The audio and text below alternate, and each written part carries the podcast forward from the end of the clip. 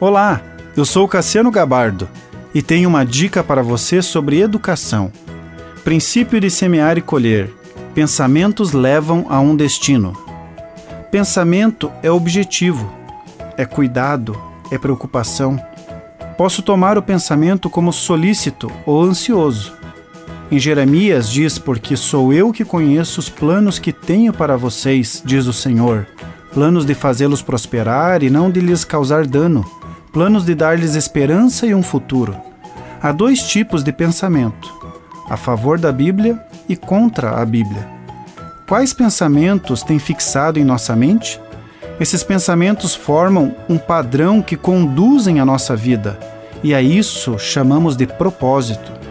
Todo pensamento que chega à minha mente precisa passar pelo crivo bíblico. Preciso raciocinar biblicamente a respeito do pensamento que está na minha mente e verificar através da palavra de Deus se esse pensamento é verdadeiro ou falso.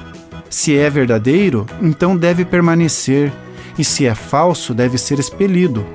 Podemos chamar de diabólico todo pensamento contrário à palavra de Deus.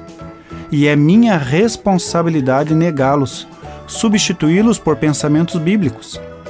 Os meus pensamentos geram ações e as ações me conduzem a um caminho na jornada da vida.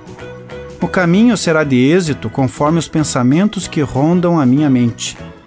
Que Deus nos ajude a ter os seus pensamentos em nossa mente, para vivermos os planos dele nos dias que temos de vida. Os nossos filhos precisam aprender a pensar antes de agir, sabendo que toda ação irá produzir um resultado.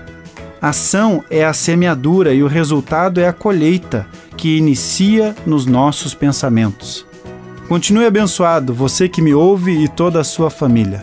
Gente grande cuidando de gente pequena. Oferecimento Centro Educacional Seduca. www.seduca.com.br